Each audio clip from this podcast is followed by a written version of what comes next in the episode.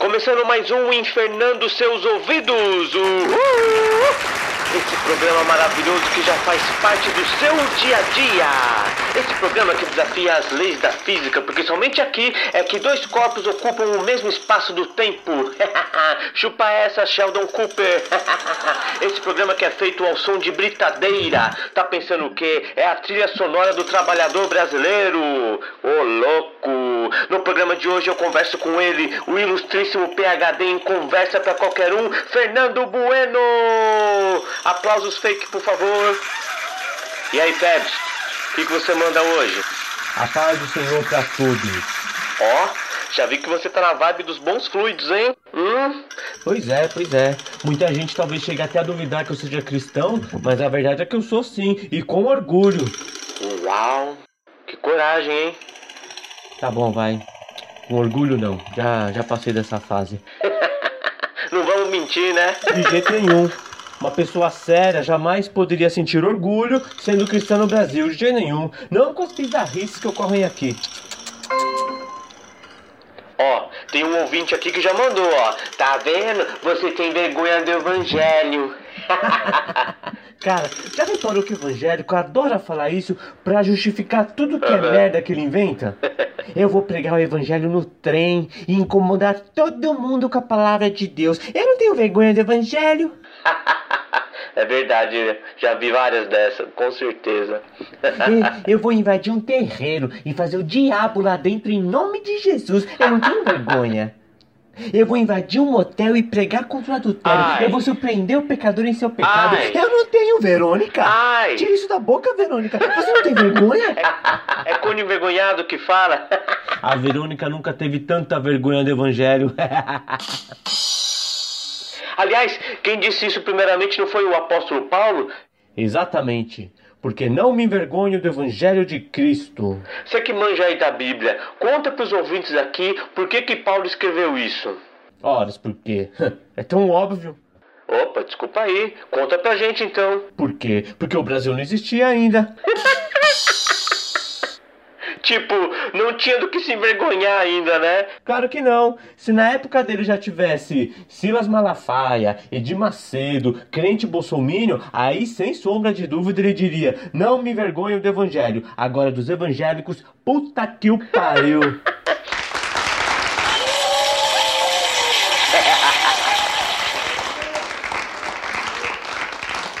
Você acha que ele deixava até escapar o palavrão? Deixava, deixava e seria completamente compreensível. Não, vocês me desculpem, mas é a mais pura verdade. Paulo não ia deixar barato. O Paulo não. O Paulo foi um dos apóstolos mais usados por Deus. 48% do Novo Testamento foi produzido pelo apóstolo Paulo.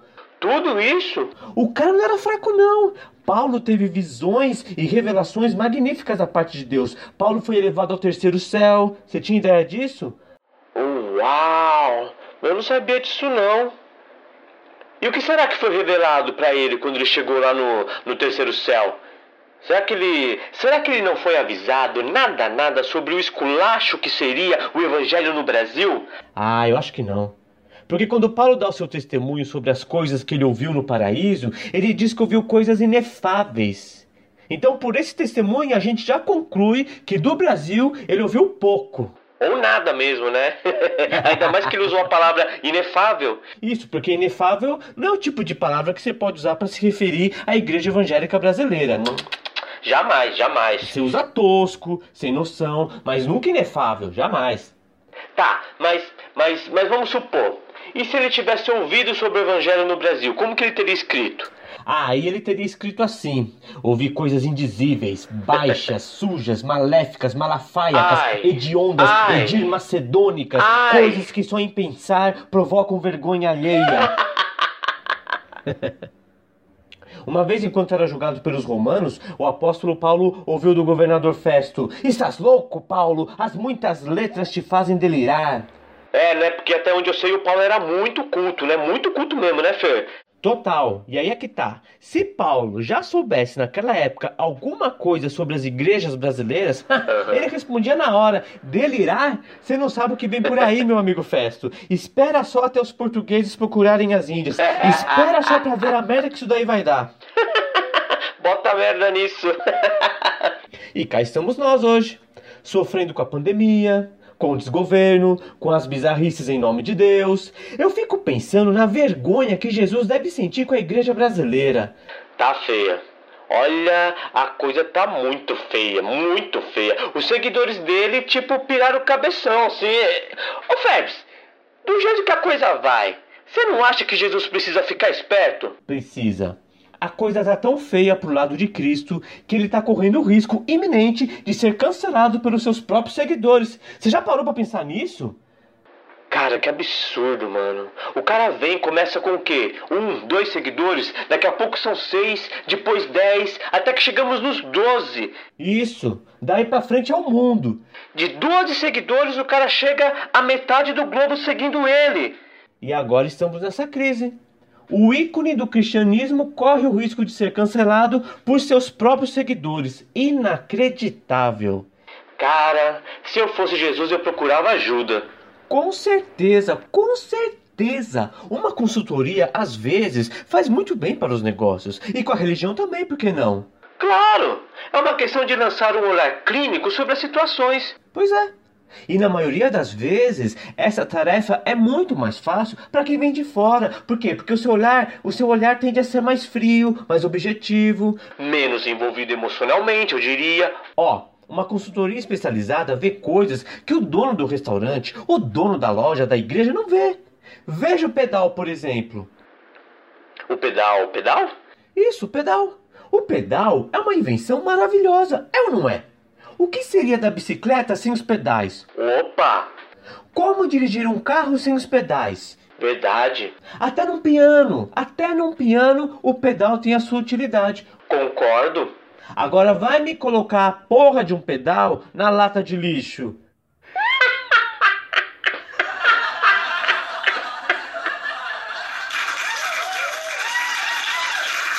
Não funciona! Não adianta! Não funciona! É.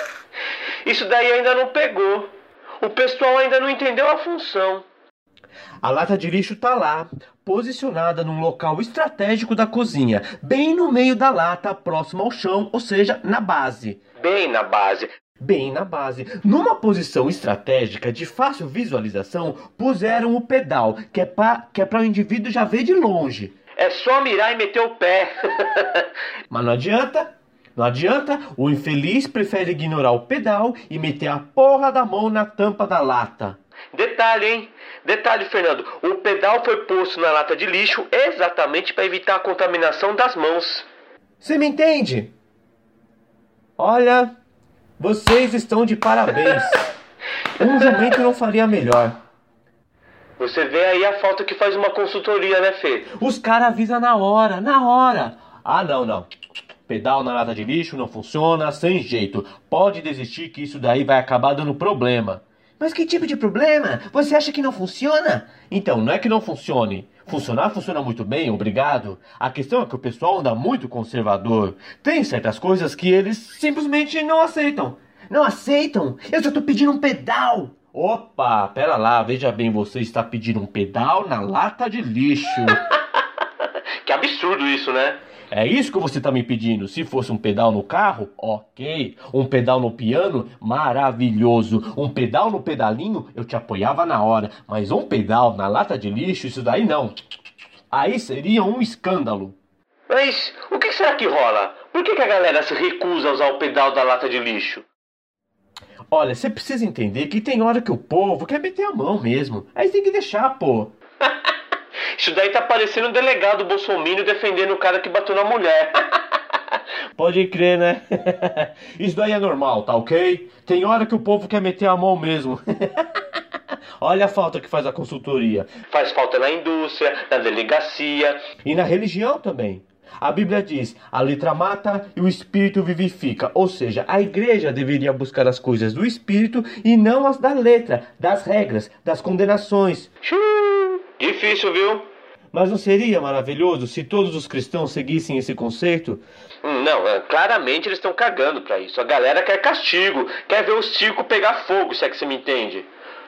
Ô Fernando, esse é um daqueles casos Esse é um daqueles casos que a gente pode falar que o mandamento não pegou? Não pegou, definitivamente. E se Jesus fizesse uma consultoria, ele já estaria sabendo disso. Os caras avisavam na hora. Então, Jesus, esse texto tem que tirar da Bíblia. Esse daí não pegou, tem que tirar. Como assim não pegou? Não pegou por quê? Não pegou. O pessoal tá muito conservador, religioso mesmo, entende? E o que isso significa? Jesus, o povo quer vingança, compreendeu? Vingança, olho por olho, saca? Esse negócio de perdão, de oferecer a outra face, já deu e não pegou. Chega, chega, senão você vai se queimar com a turma. Me queimar? Eu só queria que as pessoas parassem de maltratar umas às outras. Tá louco? Isso daí não. Aí seria um escândalo. Você precisa entender, Jesus, que tem hora que o povo quer meter a mão mesmo. Aí tem que deixar, pô. E outra coisa, hein? Você precisa falar com o João. O que foi que ele fez? O cara pirou. O senhor parou para ler as coisas que ele escreveu? Ele vai e me escreve: Irmãos, não amemos a boca para fora, mas de verdade. Tem lógico um negócio desse? Não pode. É por essas e outras que o povo quer te cancelar. Então fique esperto. Gente, mas é um negócio tão simples de fazer, tão simples. É como, sei lá, jogar lixo no lixo. Mais fácil que isso, só você colocar um pedal na base para não ter que levantar a tampa com a mão. Então, Jesus.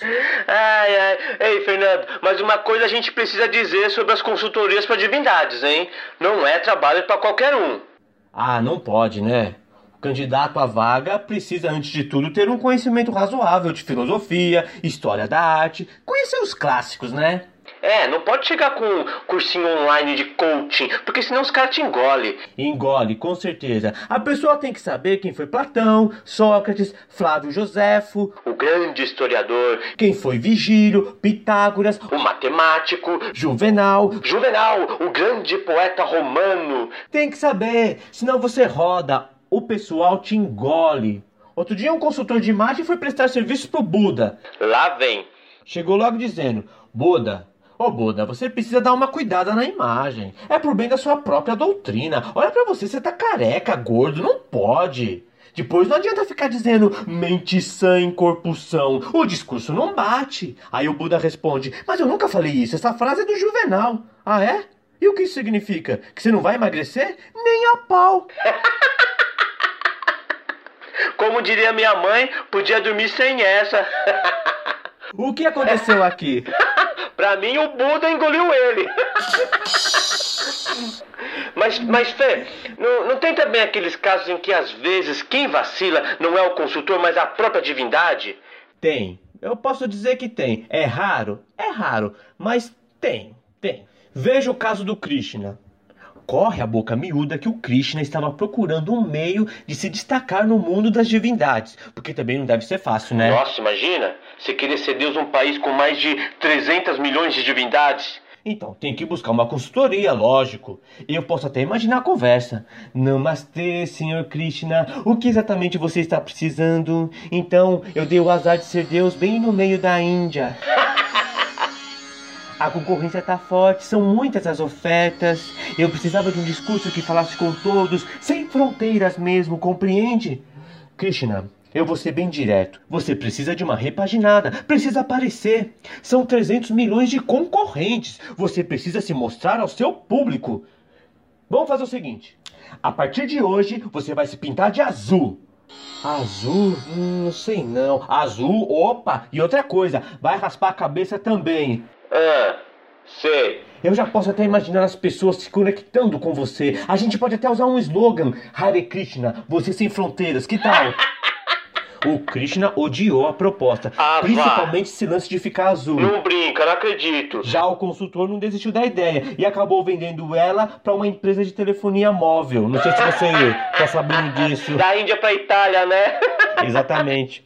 Depois dessa mancada, o Krishna aprendeu a lição, tanto que chamou novos consultores. ah, não diga. É, e você veja como que o mundo dá voltas. Principalmente porque a Terra é redonda, né? É sempre bom lembrar. Sempre. Tanto que o mundo dá muitas voltas. O Krishna fez o que fez para não ficar azul e acabou ficando, e não foi de tinta. Sério? O que, que foi? Foi doença? Os caras até assustaram ao ver o estado do Krishna. O susto foi tanto que todos disseram Vishnu.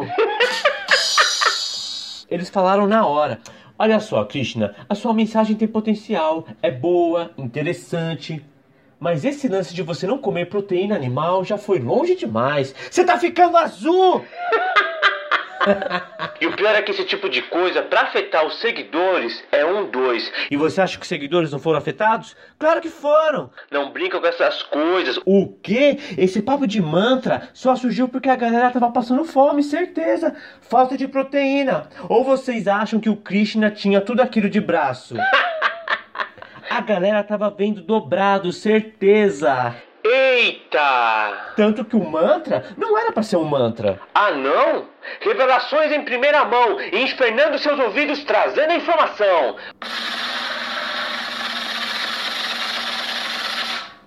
Volto a dizer, o mantra não era pra ser mantra. E o que, que houve então? A ideia, originalmente falando, era fazer cânticos, que nem nas igrejas evangélicas, que é algo que funciona muito bem. Só que daí, o que, que aconteceu? Ah, O pessoal não conseguia lembrar a letra. fraqueza. Exato, aí começou Hare Krishna, Hare Eita! Krishna, Krishna, Krishna, Hare, Hare, Hare. Entendeu? Todo mundo com amnésia de tanta fome. Simples assim. E como seria o consultor falando com Jesus Cristo? Bom, seria assim. Eu imagino dessa maneira, né? Vamos lá, né? Jesus, vamos combinar uma coisa? Esse negócio de amar ao próximo não rola mais, né? Já deu. Claramente não tá funcionando.